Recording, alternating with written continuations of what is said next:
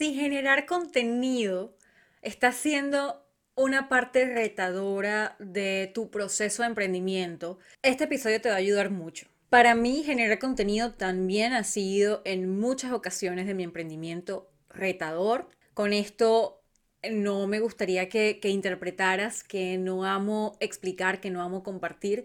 Realmente me gusta mucho, una de mis pasiones de hecho es poder encontrar maneras creativas de explicar y compartir lo que sé de una forma sencilla que sea aplicable para otras personas, que ayude a otras personas. Eso a mí me mueve muchísimo. Y al mismo tiempo es natural que generar contenido en las condiciones en las que lo estamos generando hoy en día, a través de una plataforma que tiene ciertas reglas, que, sientes que tienes que cumplir o de lo contrario no vas a lograr los objetivos que te planteas, entonces eh, se vuelve retador porque no siempre tenemos el pico de creatividad a tope, no siempre estamos con ganas de crear contenido y eso es absolutamente natural. Pero existe este temor de que entonces, aunque no estoy creativa, aunque no me estoy sintiendo productiva, aunque necesito pausar y descansar, tengo que estar presente en las redes porque si no voy a perder lo que ya he venido logrando, porque si no el engagement se me va a ir, porque si no entonces... Eh, Instagram, por ejemplo, en este caso específico, que es la red más importante que yo uso, eh, pudiese pasarnos, bueno, porque entonces si no Instagram eh, voy, a, voy a perder la, visual, la, visibilidad perdón, que estoy teniendo en este momento y se genera como un cierto estrés que afecta la creatividad, que afecta la generación de contenido y hace que sea menos disfrutable todo el proceso. No sé si te puedes relacionar con esto. Es algo que a mí eh, me pasa, me ha pasado, que he encontrado maneras de ayudarme a convivir con eso, he desarrollado un sistema para poderlo vivir desde el mayor disfrute y a pesar de tener ese sistema, igual hay momentos en donde estas partes del miedo, estas partes de la escasez, estas partes de la falta de creatividad, pues son humanas y salen. Sin embargo, cuando no tenía un sistema, pasaba demasiado tiempo en las redes sociales, pasaba demasiado tiempo creando contenido y sentía que la vida se me iba en generar contenido sin tiempo para dedicarme a otras cosas que hacían crecer también mi negocio. O sea, invertía tanto tiempo en generar contenido que descuidaba otras áreas como la creación de mi programa digital, la creación de mi bootcamp, la creación de mi modelo de negocio, mis cuadros financieros, mi seguimiento financiero, mi seguimiento, mi, mi, estructura legal, o sea, una cantidad de cosas que son importantes también para el crecimiento sostenido de tu negocio y, que terminamos descuidando en ciertas ocasiones porque eh, tenemos que tener presencia en las redes el 100% del tiempo, de alguna forma, o eso creemos. Eso era lo que yo vivía como consecuencia de no tener un sistema, hacía que lo viviera desde el estrés, que días que no tenía la creatividad a tope igual me obligara a crear contenido o a estar en una story o a estar dentro de, de Instagram, a que no tuviera límites con mis redes sociales y a que me sintiera en general muy frustrada con esta parte del negocio. Tener un sistema de generación de contenido que implique no solamente el paso a paso, sino también la mentalidad y los límites para poder crear mayor contenido en menos tiempo y también con menos estrés, me ayudó a poder aprovechar mis picos de creatividad, ver las redes sociales no como el negocio, sino como un instrumento para mi negocio, poder medir resultados aparte de las redes sociales. O sea, ha sido una herramienta muy, muy, muy necesaria para yo poder vivir el proceso de generación de contenido desde el disfrute, que es el lugar desde el cual yo quiero crear, desde el disfrute, y además poder generar más en menos tiempo de una forma más eficiente que me permita tener energía para dedicarme a otras áreas de mi negocio que son muy importantes para hacerlo crecer. Porque al final las redes sociales son importantes, pero no son tu negocio. Por eso este episodio me parece tan valioso independientemente de la fase en la que estés. Sea que ya estás emprendiendo y generando contenido, y te sientes identificada con parte de los retos que yo he nombrado, quieres encontrar una forma de generar más contenido en menos tiempo, de sacarle provecho a tu lado creativo en los momentos en los que tienes el pico creativo y de liberar tiempo para dedicarte a otras áreas de tu negocio, pues obviamente este episodio te va a ayudar muchísimo, pero también te va a ayudar si todavía no estás en esa fase de generar contenido, pero estás pensando en comenzar a compartir lo que sabes y lo que te apasiona a través de una cuenta de Instagram, por ejemplo, o a través de un, canal de YouTube y quieres comenzar a construir una audiencia, quieres comenzar a probar, a explorar cómo sería construir un proyecto, porque yo hubiese deseado que desde el principio alguien me hubiese explicado esto y me hubiese dado esta estructura desde el principio para vivirlo desde el disfrute y no desde el estrés, ni tampoco consumirme por las redes sociales eh, descuidando otras áreas que incluso desde el principio de tu, de tu idea, que todavía quizás no es un emprendimiento, todavía no es un negocio, pero está esa idea allí de ese proyecto, de eso que te ilusiona, desde el principio ya puedes tener una organización, un plan de creación de contenido que no te consuma todo tu tiempo. Porque además lo más probable es que si estás comenzando y todavía no tienes un negocio, es que estás trabajando a tiempo completo quizás y solamente tienes un tiempo limitado para dedicarte a la generación de contenido. Entonces, ¿qué tal si pudieses aprovechar ese tiempo lo máximo posible para generar más de una forma más eficiente? ¿Qué te vas a llevar al final del episodio? Esto siempre me gusta nombrarlo para que desde el principio sepas si este episodio te va a nutrir, si este episodio es lo que estás necesitando en este momento. Te vas a llevar una estrategia clara de creación de contenido en cascada para que puedas producir más contenido en menos tiempo. Te vas a llevar una lista de tips y estrategias para tener mejores resultados con mayor disfrute. Y lo que más, más, más quiero que tengas al final de este episodio es una sensación de alivio, de confianza y una estructura para crear sin que tener redes exitosas implique para ti descuidar otras áreas de tu vida o de tu emprendimiento, que puedas llevar tu negocio, tus redes, sin que sea una cosa que te consume tu vida, tu mente, que te desgasta, que te genera rechazo, que puedas realmente aprovechar tus picos de creatividad, vivirlo desde el disfrute y te sientas aliviada, aliviada porque tienes una forma, una estructura, un sistema para poderlo hacer, liberando espacio y tiempo para otras áreas que también son importantes para ti, como tu autocuidado, como tu familia o incluso otras áreas de tu negocio que también necesitan atención para hacerlo crecer. Si te suena bien, entonces vamos ya al episodio. Hola, yo soy Ina y esto es Hecha para esto, un podcast donde te ayudo a conectar con tu magia, con tus múltiples pasiones. Te muestro cómo puedes convertirlas en un proyecto de negocio online que te permita impactar vidas haciendo lo que más disfrutas. Y te doy herramientas emocionales para que puedas co-crear una vida que se parezca a ti y que ames. Porque no se trata solo de emprender, sino de poder vivir una vida más auténtica, consciente y libre. Estoy feliz de que estés acá, así que bienvenida.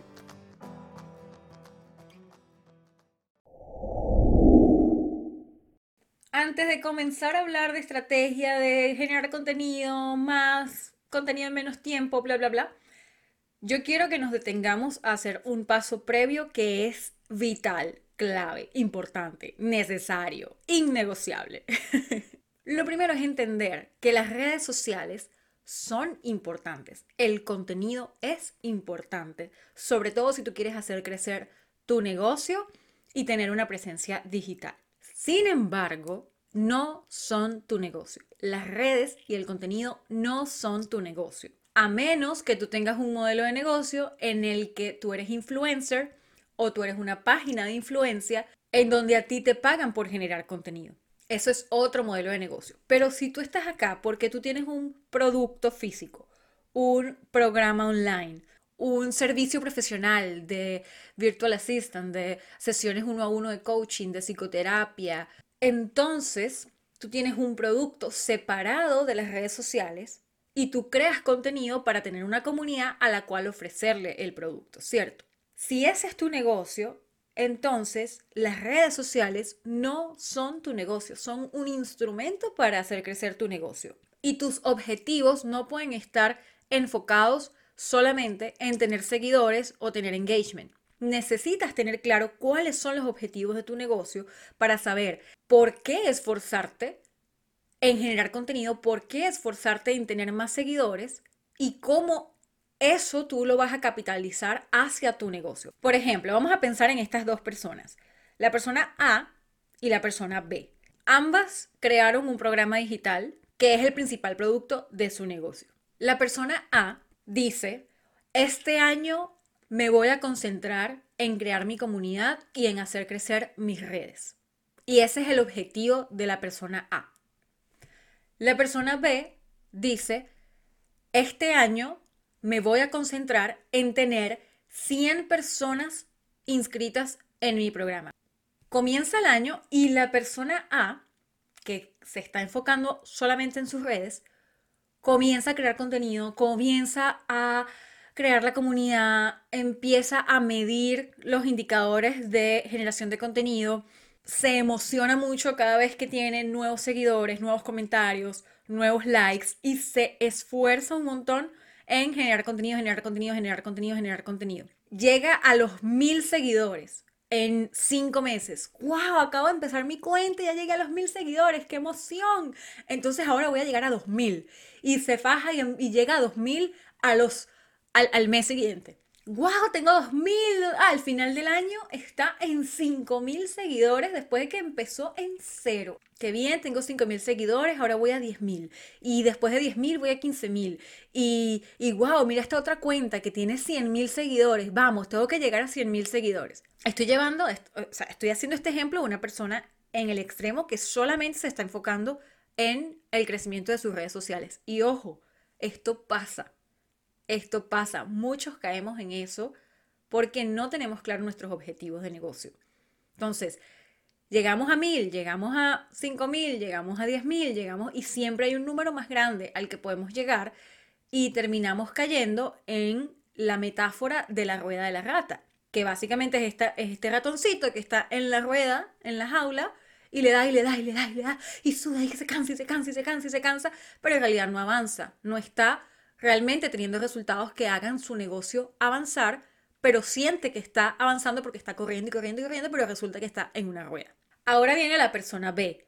La persona B dice, ok, mi objetivo es tener 100 personas registradas en mi programa. Esa persona entonces se plantea un plan de generación de contenido en donde dice, ok, yo voy a crear una comunidad que me permita luego pasar personas de esta comunidad a que se registren a mi programa esta persona, igual que la primera, empieza a generar contenido porque sabe que las redes son importantes para poder hacer crecer el negocio y posiblemente se enfoque un periodo de tiempo específico en generar contenido, en hacer crecer la comunidad, en querer que la comunidad llegue. Y seguramente, igual que la primera persona, puede, tiene la capacidad de llegar a, vamos a suponer, 500 o 1000 seguidores en un periodo de tiempo, vamos a suponer cinco meses del año, los cinco meses que le tomó llegar a mil seguidores. ¿Qué creen que va a ser diferente la segunda persona con respecto a la primera si tiene un objetivo distinto al de las redes sociales? Lo que va a ser diferente es que va a decir, ok, como mi objetivo no es tener más seguidores y más seguidores y más seguidores, sino ir haciendo crecer mis redes para que pueda yo tener más personas en mi programa, pero mi objetivo real de negocio es tener personas en mi programa, tener clientes, entonces ya yo estos mil que estoy teniendo, mientras sigo haciendo crecer la comunidad, porque sé que es importante, ya estos mil yo los puedo empezar a capitalizar. Y entonces comienzo a generar una campaña que pueda dirigir a esas mil personas para convertir una parte en clientes. Andreina, entonces quiere decir que llegar a 100.000 seguidores está mal. Y no, no, para nada, no está mal. No está mal perseguir tener más seguidores, no está mal tener una comunidad grande, no está mal eh, cuidar y promover el engagement, para nada está mal. Lo importante es que puedas tener una visión clara de hacia dónde te está llevando el trabajar en tus redes sociales, de qué es lo que tú vas a lograr para tu negocio gracias a hacer crecer a las redes sociales. Y para aclararlo, entonces te voy a regalar tres preguntas que te puedes hacer. La primera pregunta es, ¿cuál es tu meta de negocio? Tener muy claro qué es lo que tú quieres lograr con tu negocio en este momento. Y esa meta puede ser, por ejemplo, para los próximos seis meses, para el próximo trimestre o para el año. Si tú tienes un producto y estás usando las redes para promover tu producto, muy posiblemente esta meta de negocio esté relacionada con la cantidad de ingresos que quieres tener y en consecuencia el número de clientes que necesitas atraer para llegar a esa cantidad de ingresos. Y si estás escuchando esto y estás pensando, pero Andreina, yo todavía no tengo ni un producto, apenas estoy en la idea, estoy empezando a compartir contenido porque quiero explorar, porque quiero saber más o menos de qué va todo esto y tengo algunas ideas, pero no sé todavía qué producto voy a crear, cuál entonces es mi meta de negocio, no te preocupes, tú también puedes tener una meta de negocio que va más allá de hacer crecer las redes sociales. Por ejemplo, una meta de negocio que yo me pondría al principio, aunque yo todavía esté explorando y no sepa qué es lo que voy a crear, es conversar con tantas personas como pueda que estén teniendo el problema que yo quiero ayudar a resolver o que estén interesadas en el tema que a mí me apasiona para entender qué les puedo ofrecer. Esa información es absolutamente valiosa. Necesitamos en otras palabras, sería algo así como un estudio de mercado, en donde tú promuevas conversaciones con estas personas para entender cómo les afecta el problema, qué están necesitando, qué desean y si están dispuestas a pagar por un producto que les ayude a resolver ese problema. Ya teniendo esta información, en la medida en la que tú vas haciendo crecer tus redes, no solamente vas persiguiendo seguidores, sino que ya vas entablando conversaciones intencionales con estas personas que te empiezan a seguir para entender qué es lo que puedes ofrecerles cuando estés preparada para ofrecer tu producto.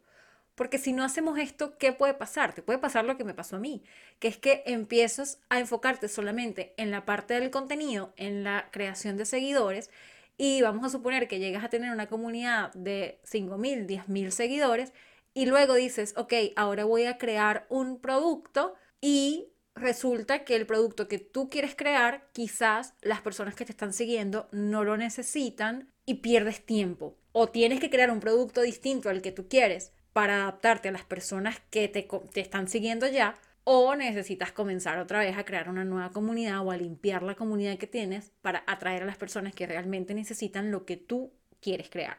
Así que un muy buen objetivo que te puedes poner es hablar con la mayor cantidad de personas posibles para crear tu perfil de cliente ideal conocer a tu audiencia, conocer al mercado y poder coleccionar información que te permita crear el mejor producto posible para estas personas. La segunda pregunta que te vas a hacer es, ¿cómo voy a usar mis redes sociales para apoyar el logro de este objetivo? En otras palabras, ¿qué estrategias me voy a plantear en mis redes sociales en pro de lograr este objetivo. Voy a plantearme la estrategia de tener más seguidores, voy a plantearme la estrategia de medir mi engagement y aumentar mi engagement. Voy a plantearme la estrategia de crear alianzas. Voy a plantearme la estrategia de atraer mis seguidores a una lista de emails. ¿Cuáles son las estrategias que me voy a plantear usando mis redes sociales para apoyar el logro de este objetivo? Esa es la segunda pregunta. Y la tercera pregunta es, ¿qué va a pasar o qué voy a hacer luego de haber logrado mi crecimiento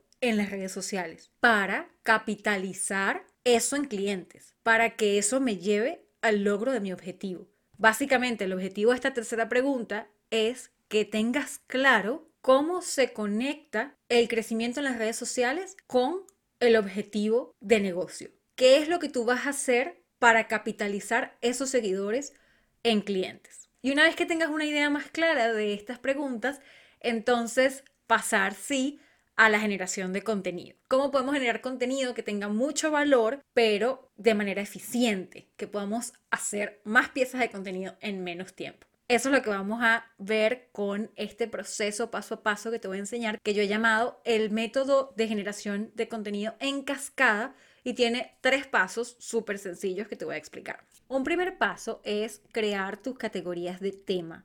Esto te va a ayudar a simplificar el proceso creativo porque siempre puedes guiarte por estas categorías cada vez que vayas a generar contenido. Yo recomiendo entre 3 y 5 categorías para mantenerlo simple. ¿Cómo creas estas categorías? Por ejemplo, un primer paso que puedes hacer es crear una lluvia de ideas de todos los temas que te imaginas conversando o compartiendo dentro de eso que tú quieres crear o dentro de tu emprendimiento. Por ejemplo, si tú hablas de alimentación vegetariana y tú quieres ayudar a las personas a iniciarse y mantener una alimentación vegetariana, tú pudieses hacer una lluvia de ideas con temas como, eh, bueno, yo quisiera conversar sobre tips para cocinar más sabroso y más rápido. Recetas vegetarianas que puedes hacer. Productos que no están hechos a base de animales, tanto de alimentación como de ropa, de cosméticos y que las personas se puedan guiar. Consejos de cómo decirle a tu familia que estás empezando una alimentación vegetariana. Límites que puedes poner con tus familiares y amigos cuando quieres que respeten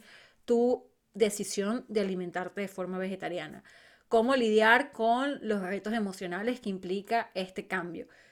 Y así vas construyendo una lluvia de ideas de todas las cosas que tú quisieras compartir sobre ese tema. Una vez que tú tienes tu lluvia de ideas, tú vas a empezar a clasificarlas en categorías de repente comienzas a ver que hay una categoría que tiene que ver con alimentación, que es todo lo que es recetas, tips para cocinar más, más rápido, eh, y esa puede ser una categoría.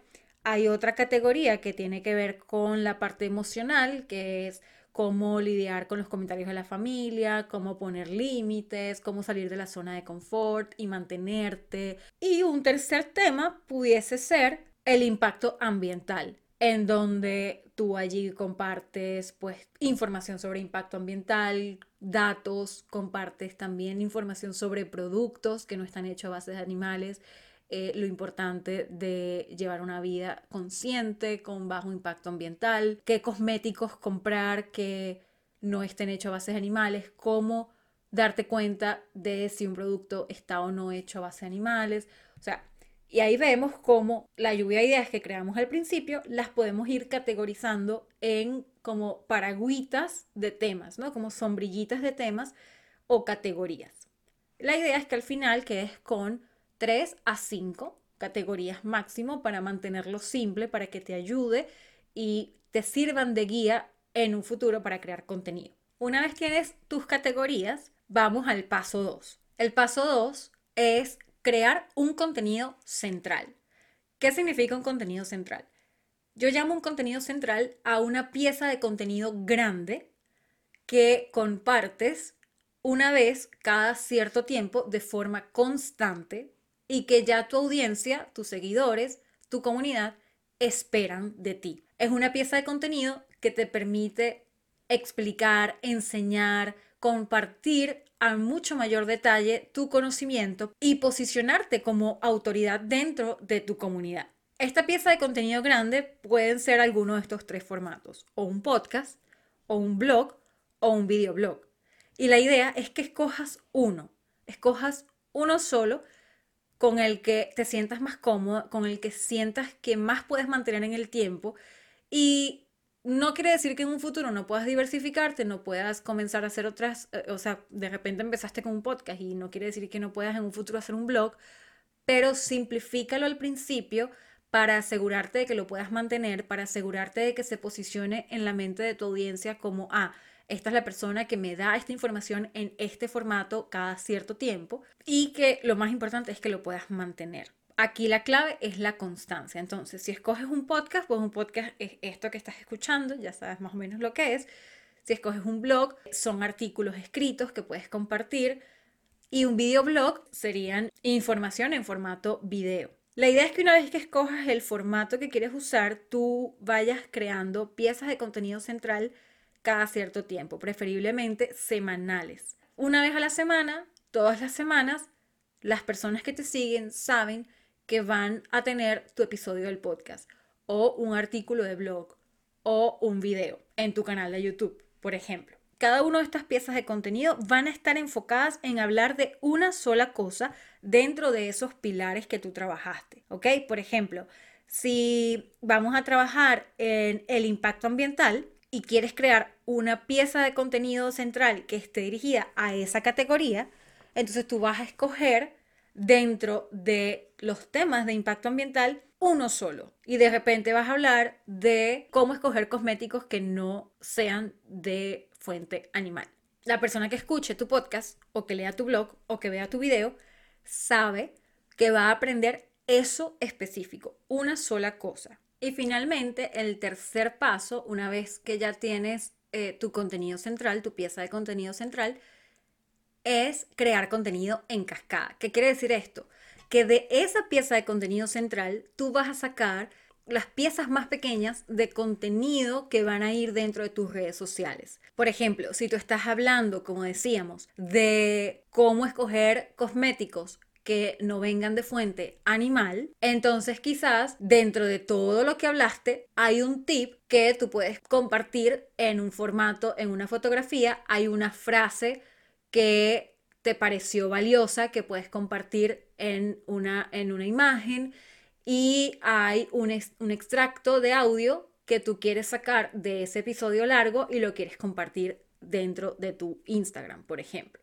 De esta manera, tú semanalmente o quincenalmente, sea cual sea el periodo que tú decidas, no tienes que pensar en diferentes temas, diferentes piezas de contenido para mantener alimentando tus redes, sino que tú piensas en un solo tema que tú vas a trabajar esa semana, que es el tema de tu contenido central, y luego todos los temas, o sea, todos los posts o las publicaciones que hagas esa semana en tu Instagram, por ejemplo, van dirigidas a ese tema específico, o la gran mayoría. De esta forma le regalas a tu mente un proceso mucho más simple de crear, porque tiene que pensar es en un solo tema y cómo yo saco contenido de esto que ya yo hice, o sea, esto que ya yo grabé, este, este podcast que ya yo grabé, este artículo que ya yo escribí, o este video que ya yo creé, cómo corto un pedacito para ponerlo en mis redes, cómo yo saco una frase para ponerla en mis redes, o cómo yo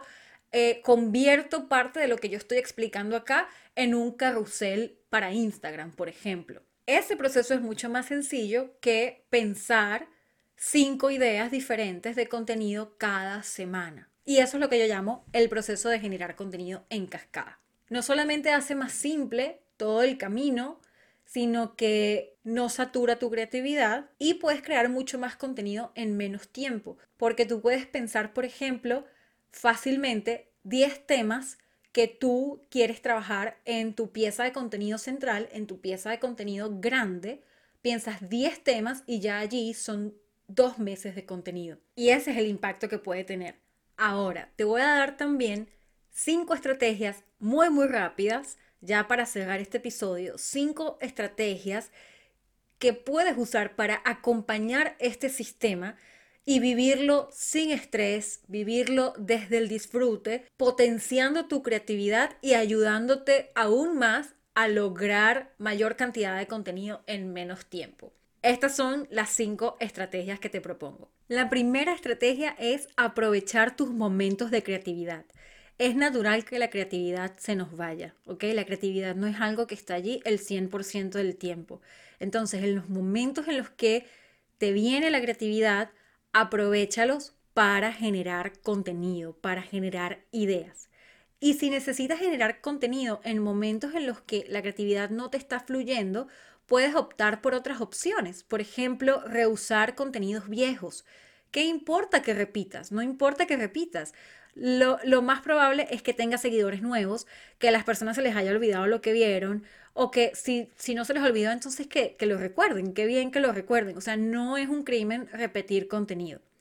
También otra manera de reusar contenido, que no es repetir exactamente lo mismo, es poder compartir la misma información en un formato diferente. Por ejemplo, si tú creaste un carrusel en Instagram en donde explicaste siete tips para lograr cualquier cosa, quizás lo puedes convertir en un video de Reels, en donde compartes exactamente los mismos siete, eh, siete tips, pero es un formato completamente diferente. Eso es algo que puedes hacer. Entonces, si te está faltando la creatividad, ve a los posts viejos, viejos, viejos que tengas dentro de Instagram y piensa cómo puedo reusar esta información. Otra manera, además de reusar contenido viejo, puede ser buscar contenido en otros lugares, en libros, en series, en películas, en, en otros podcasts, por ejemplo, en otras cuentas que puedan inspirarte a cómo lo adapto a mi manera de hablar, cómo lo adapto a mi cliente, a mi seguidor, para que le pueda nutrir esto que yo estoy aprendiendo a través de este libro, a través de este podcast. Eso también son fuentes en donde puedes acceder a la creatividad e incluso te ayudan a fortalecer la creatividad. El segundo tip es mantener un repositorio de ideas. Yo, por ejemplo, eh, cuando paseo a Chrome, siempre me he dado cuenta de que eh, se me empiezan a ocurrir ideas. Muchas veces, por ejemplo, estoy escuchando podcast mientras lo estoy paseando y eso me, me, da ideas de cosas que puedo compartir. Entonces no espero a llegar a la casa porque lo más probable es que se me haya olvidado, sino que tengo un blog de audios en donde yo le doy a grabar y empiezo a decir, esto lo acabo de escuchar en el episodio tal del el podcast tal, lo dijo fulanita y me gustaría compartir una publicación que diga más o menos esto, basado en esto que estoy aprendiendo. O sea, buscar maneras de depositar esas ideas que se te vayan ocurriendo inmediatamente después que se te ocurren. Ya sea hay personas que tienen una libreta a mano todo el tiempo, hay personas que las anotan en el celular, cualquiera sea tu estrategia va a estar bien. Lo importante es que encuentres tu manera de siempre, siempre, siempre anotar lo que se te vaya ocurriendo en el momento en el que se te ocurre. Yo por mucho tiempo no anoté y había muchas ideas luego yo pensaba y confiaba que me iba a acordar en el momento en el que me sentara a generar ideas y que, ay, ¿qué fue lo que pensé el lunes cuando estaba escuchando el episodio del podcast tal? Sé que se me ocurrió una idea, sé que pensé en una idea, pero ¿cuál era? ¿Cuál era? ¿Cuál era? Y al final nunca me acordaba. Entonces pierdes tiempo y pierdes la energía creativa que tuviste en ese momento porque no anotaste la idea. Así que importantísimo, mantén siempre un repositorio de ideas. La tercera estrategia es crear contenido en bloque. En lugar de crear contenido todos los días para ese día o para el día siguiente, más bien designar un bloque de tiempo en tu semana para la generación de contenido, en donde tu atención esté plenamente en ese objetivo, en producir contenido y puedas producir en mayor cantidad en menos tiempo. Entonces, en lugar de pensar el título del episodio del podcast, escribir la estructura que va a tener, grabarlo, editarlo, crearle la portada, publicarlo, más bien crea bloques de actividades. En donde tú puedas, por ejemplo, primer bloque, voy a pensar todos los títulos de los siguientes seis episodios de podcast, por ejemplo. Y ahí ya tienes un mes y medio de podcast si lo haces semanal. Después voy a crear todas las estructuras de los episodios de podcast. Entonces tu cerebro está actuando mucho más rápido porque está concentrado en una sola actividad. No le estás pidiendo que piense creativamente para el título, que luego piense creativamente para la estructura, que luego entonces eh, te ayude a hablar y a comunicarte mejor cuando estés grabando y que entonces luego editas, sino que le estás pidiendo al cerebro un tipo de actividad en un momento específico y estás aprovechando cuando el cerebro está concentrado en ese tipo de actividad para sacar más cantidad de contenido. Y lo mismo con las piezas más pequeñas que van en las redes sociales. Puedes tener un día en el que grabas, o un día o unas dos horas, que dedicas a grabarte todos los reels que vas a hacer en esa semana, que pueden ser tres, cuatro, y grabas los cuatro reels de un solo momento, en lugar de tener que hacer un reel cada día, tener que maquillarte cada día, tener que arreglarte cada día si es que te gusta maquillarte, o tener que pensar en que, ay, ahora tengo que hacer este reel. No, saca los cuatro reels de una sola vez y ayudas a tu cerebro a que se concentre en una actividad por un bloque de tiempo y lo, sacas y ya los siguientes días se te libera espacio para concentrarte en otras cosas. Eso es trabajar por bloque y funciona no solamente para la generación de contenido, funciona para todo. La cuarta estrategia es ponerlo en tu calendario. ¿Y a qué me refiero con esto? No solamente poner en tu calendario el bloque en el que vas a trabajar, algo que me ayuda mucho a mí es, por ejemplo, voy a poner en mi calendario que voy a crear la estructura de siete episodios de podcast. Entonces pongo dentro del calendario, dentro de las notas del calendario, ya yo pongo los siete títulos que ya yo pensé anteriormente de esos episodios. Entonces yo no tengo que ir buscar cuáles eran los títulos que yo tenía, cuáles que era lo que yo iba a hacer, sino que ya de una vez eh, llegó el día, abro mi calendario, abro la nota de lo que tengo que hacer y ya ahí me aparecen, estos son los siete títulos que ya pensaste de los próximos siete episodios. Entonces me pongo a crear la estructura de cada uno de esos títulos. Saco la estructura 1, 2, 3, 4, 5, 6, 7 y ya, y trabajo en bloque. Ok, ya, cerré la actividad, voy a la siguiente. A eso me refiero con ponerlo en el calendario. No solamente bloquearlo, sino también poner dentro de la actividad la información que necesitas para hacer mucho más eficiente el desarrollo de la actividad.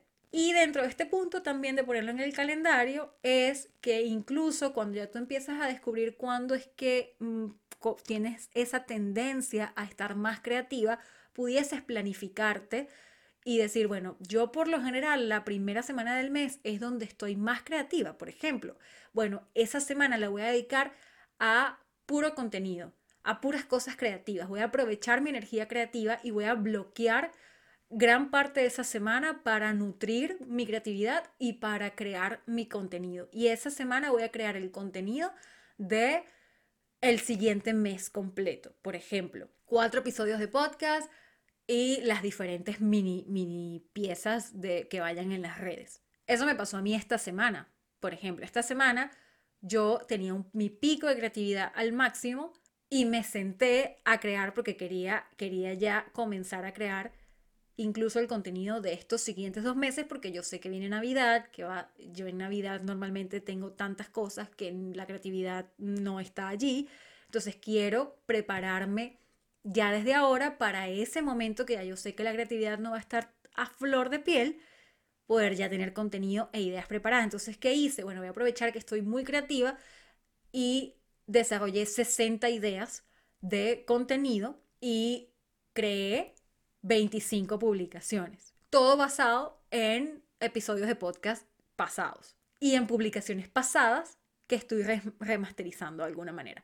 Entonces, usé todos estos tips para aprovechar muchísimo más mi energía creativa, ya que sé que viene un mes duro en la que la energía creativa no va a estar tan, tan, tan a flor de piel. Entonces, cuando empezó la semana, yo bloqueé gran parte de esa semana para trabajar full en lo que era mi parte creativa y cosas que ya yo me había planificado para esta semana, que eran más administrativas o más de ejecución, las pasé para la semana siguiente porque sabía que me podía dedicar específicamente en bloque a la parte creativa. A eso me refiero con ponerlo en el calendario. Y la quinta estrategia es usar un programador y automatizar la generación de contenido. De esta manera no estás todos los días pensando en que necesitas publicar, en que necesitas estar pendiente de tus redes, sino que ya tú programaste, ya le das espacio a tu cerebro para que se concentre en otras cosas y en el momento en el que te toque volver a generar contenido, no estás saturada de pensar en contenido, sino que ya vuelves otra vez como que, ay, ok, vamos a generar contenido. Me gusta porque tengo mucho tiempo que no, no genero. No quiere decir que vas a descuidar tus redes porque igual necesitas contestar comentarios, quizás tienes algún live, necesitas igual hacer stories y todo eso, pero no estás haciendo el trabajo fuerte de generar contenido todo el tiempo o de pensar en publicar, de pensar en escribir el caption, de pensar en que tengo que, ay, tengo que poner este post, así ya lo tenga hecho, pero es que tengo que escribir lo que voy a decir sino que simplemente ya está eso programado y le das espacio a tu cerebro de descansar del contenido, de conectarse con otras cosas que tiene que hacer y de que cuando vuelva a llegar la creatividad no estés y que, que fastidio otra vez contenido, sino que estés, ok, ¿qué vamos a crear ahora? Eso ayuda mucho la parte de automatizar. Y eso es todo, esas son las estrategias que quería compartir que se alinean muchísimo al sistema, el sistema es valioso, sin embargo estas estrategias son las que hacen que realmente sea más desde el disfrute y menos desde el estrés. Y lo último que te quiero decir antes de cerrar este episodio es que nunca, nunca olvides que es mucho mejor hecho que perfecto. No necesitas estar perfecto. Lánzate con lo que vayas teniendo, lánzate con lo que vayas haciendo. Una de las cosas que más, más obstruye el proceso creativo, y te lo digo por experiencia, porque yo no estoy libre de este perfeccionismo, pero una de las cosas que más lo obstruye es el tener la vocecita perfeccionista adentro mientras estás creando cosas. No importa, no importa si no funciona, no importa, lo maravilloso de las redes es que el, el spam de atención que la gente invierte en las redes es de dos segundos.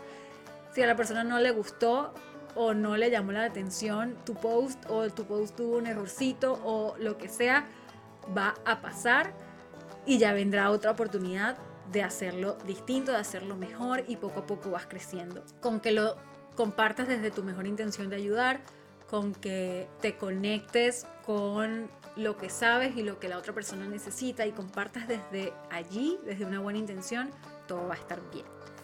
Espero que todo esto te ayude, que generes muchísimo contenido y que sigas entregando tu magia al mundo de una forma que te haga feliz y no te genere estrés. Yo seguiré practicando este sistema, yo seguiré practicando estos tips porque no soy ajena a todos los retos que igual implica generar contenido y seguimos escuchándonos. Hasta la semana que viene. Chao, chao.